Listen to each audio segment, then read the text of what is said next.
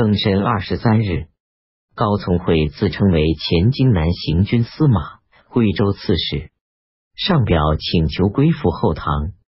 秋季七月甲申十七日，任命高从诲为荆南节度使兼侍中。己丑二十二日，罢废荆南招讨使。八月。吴国武昌节度使监视中李简因病请求回到江都。癸丑十七日，李简在采石去世。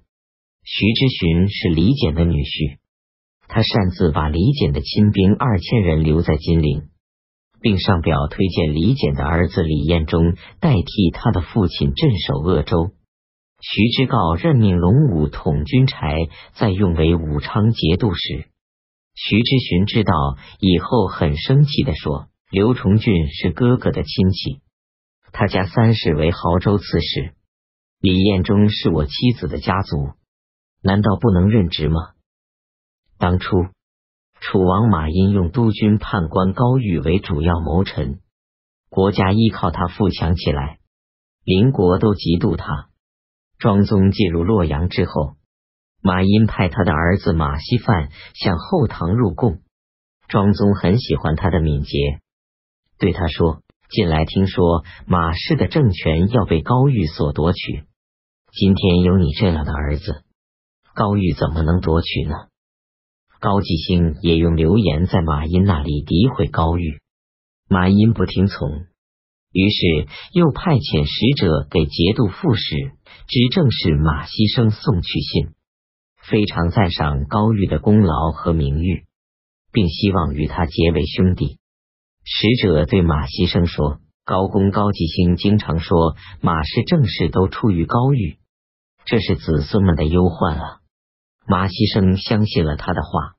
行军司马杨昭虽是马希生妻子的同族人，他图谋取代高玉的职务，每天在马希生那里诬陷高玉。马希生也曾多次向他的父亲马殷说高玉奢侈越轨，而且广交外面的藩镇，请求把他吸掉。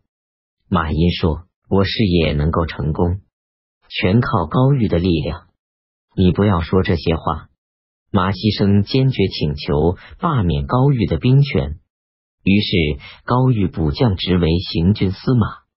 高玉对他的亲信们说：“赶快经营西山。”我将要告老回乡。狗仔渐渐长大，能咬人了。马希生听说以后，更加愤怒。第二天，假传马殷的命令，在府舍里杀死了高玉，并张榜告示中外，诬陷说高玉要谋反，同时把高玉的全家以及他的同党全部杀死。到了晚上，马殷还不知道这件事。这一天，天气大雾。马殷对他的左右说：“我从前跟从孙入渡淮河时，每逢杀死那些无罪的人时，大多要出现这种怪现象。难道马不愿有冤死的人吗？”第二天，官吏把高玉被杀的情况告诉了马殷。马殷抚摸着胸口，非常悲痛的说：“我已经老了，正事也不是我自己说了算。”致使我过去的有功之臣横遭这些冤酷。一会儿又回过头来，对他的身边左右的人说：“我怎么可以长久的居住在这里呢？”九月，后唐帝和冯道从容的聊起近年来五谷丰登，四方无事。冯道说：“我经常记起过去在先帝的幕府任长书记时，奉命出使中山。”经过井形险要的地方，我常担忧马被摔倒，非常小心谨慎的抓住缰绳，幸好没有失误。等到了平路时，放开缰绳，让马自己去奔路，不一会儿就跌倒了。凡是治理天下的道理，也和这差不多。后唐帝深深感到他讲的很对。后唐帝又问冯道说：“今年虽然丰收了。”百姓们的赡养是否充足？冯道说：种庄稼的人遇上灾年就饿殍满道，遇上丰年，又为粮食价格便宜而发愁。无论是丰年还是灾年，都有困苦。只有庄稼人是这样喝。我曾记得《进士聂夷》中的诗中写道：“二月卖新丝，五月跳新鼓，医得眼下疮，剜却心头肉。”语言虽然粗俗，但全都说出了庄稼人的甘苦。农民事事，农。工商四种人中最勤苦的，陛下不可不了解这些情况啊！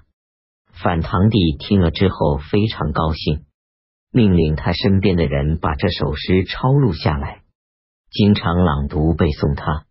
虚守东川的周军队回归本道时，董璋擅自留下其中身体强壮的人，挑选一些年老体弱的人，让他们回去。同时还收了他们的武器。癸巳二十七日，西川右都押牙孟荣的弟弟任资州的税服官，犯了监守自盗的罪，被判处死刑。观察判官冯中门副使王楚回为他请求免除死刑。孟知祥说：“即使是我的弟弟犯了法，也不能饶恕，何况是别人呢？”吴越王钱在他的国内喜欢自夸，朝廷派去的使者违心的奉承他，他就会赠送给一批丰厚的礼物；如果不奉承他，礼遇就很低。钱曾给安重会一封信，语言礼节都很傲慢。后唐帝派遣供奉官乌昭玉、韩梅出使吴越国，吴昭玉和韩梅有矛盾，他们完成使命回朝。韩梅上奏说，吴昭见到钱，称臣拜武，称钱为殿下，并私下把国家大事告诉了钱。安重会奏，请后堂弟赐乌昭玉死。癸巳二十七日，后堂帝下令钱以太师的身份退休，其余的官爵都被罢免。凡是吴越国的进奏官、使者、纲吏等。有所在地方官把他们抓起来治罪，前命令他的儿子钱传等上表诉冤，后堂帝都不理。当初朔方节度使韩珠死后，他的弟弟韩成被任命为留后。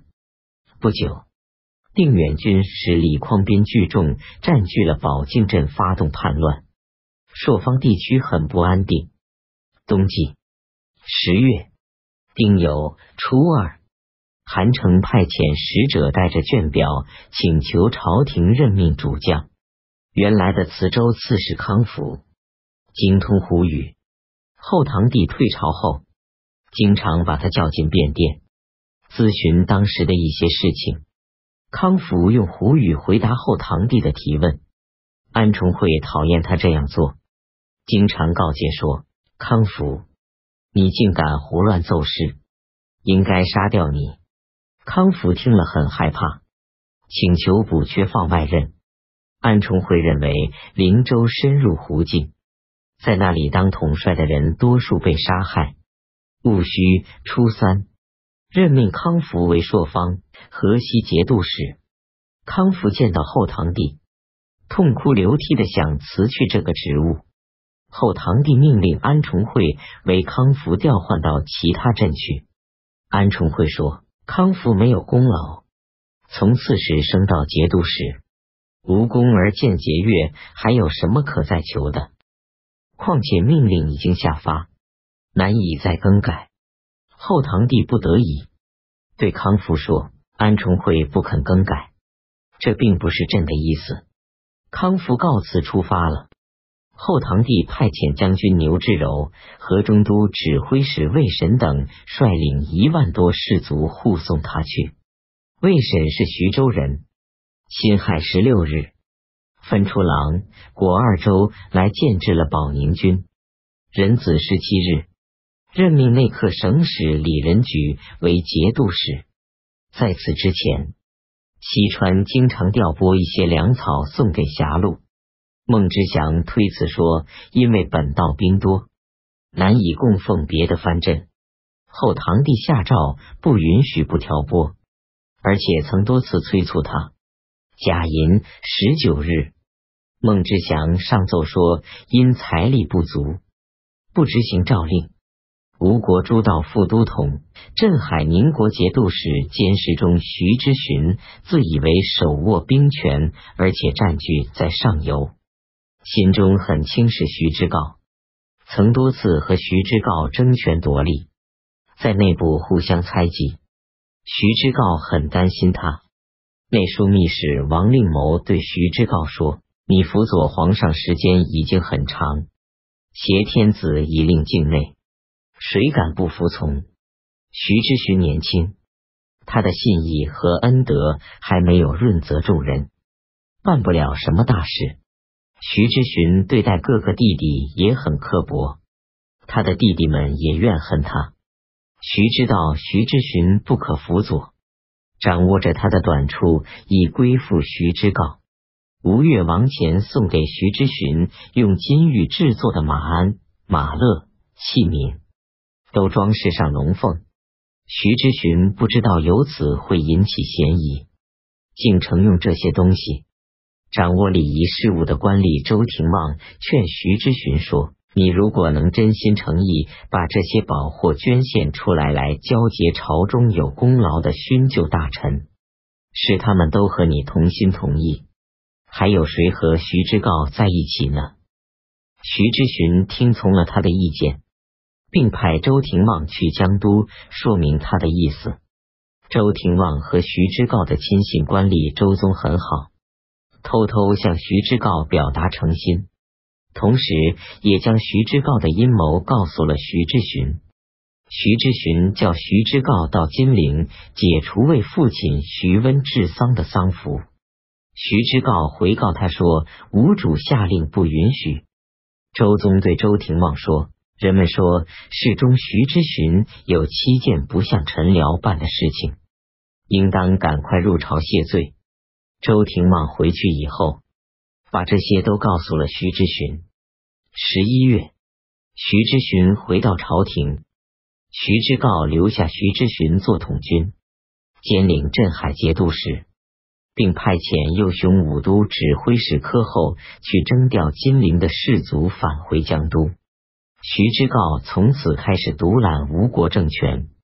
徐之询谴责徐之诰说：“先王离世，你是先王的儿子，一点儿也不去哭办父亲的丧事，那样可以吗？”徐之诰说：“你拔出剑等待我，我怎么敢去呢？你为人臣，蓄积这些天子的车驾服饰，难道也可以吗？”徐知诰又用周廷望的话来责问徐知诰。徐知诰说：“把你的所作所为告诉我的人，也就是周廷望。”于是斩杀了周廷望。壬辰二十七日，吴主家尊号瑞圣文明光孝皇帝，全国实行大赦，改年号大和。康福走到方渠，羌族人出兵阻截他，康福把他们打跑。到青冈峡后，遇到了吐蕃野力、大虫二族几千个营帐，他们都不知道后唐的军队已经到来。康福派遣卫沈称他们没有防备袭击，把他们打得大败，几乎全部杀尽或俘获。从此，康福威望大振，前进到灵州。从此，朔方才开始接受康福代替为朔州节度使。十二月，吴国加封徐之诰兼任中书令，并领宁国节度使。徐之诰请徐之询来喝酒，用金做的酒杯浊酒给他喝，并说希望弟弟能活千岁。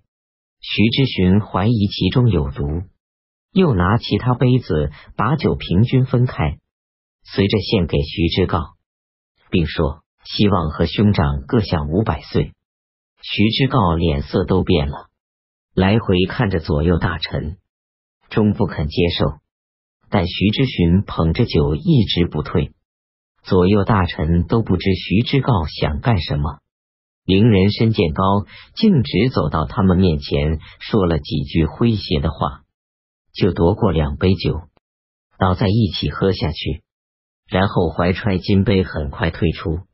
徐知诰偷偷派人用良药去给申建高解酒毒，但他的脑子已经溃烂而死亡。闽国奉国节度使知建州王延炳称病辞职回家乡，请求把建州授给他的儿子王继雄。庚子初五，后唐帝下诏任命王继雄为建州刺史。安重会已经安排李仁举去镇守郎州，让他和绵州刺史武前玉都率兵去赴任。武前玉是皇帝身边的旧吏，安重会的异姓兄弟。安重会让李仁举去刺探董璋谋反的情况。李仁举添枝家业上奏给后唐帝，朝廷又派武信节度使夏鲁齐去修治遂州的城壕，修缮武器，并增派士卒在那里虚守。董璋感到很害怕。当时路上的人传言，又将割出绵州、龙州新治节镇。孟知祥听说后也感到害怕。董璋平素和孟知祥有矛盾，不曾往来。到了这个时候，董璋派遣使者到成都，请求为他的儿子娶孟知祥的女儿为妻。孟知祥答应了他的请求，并商量团结起来，一起抗拒朝廷。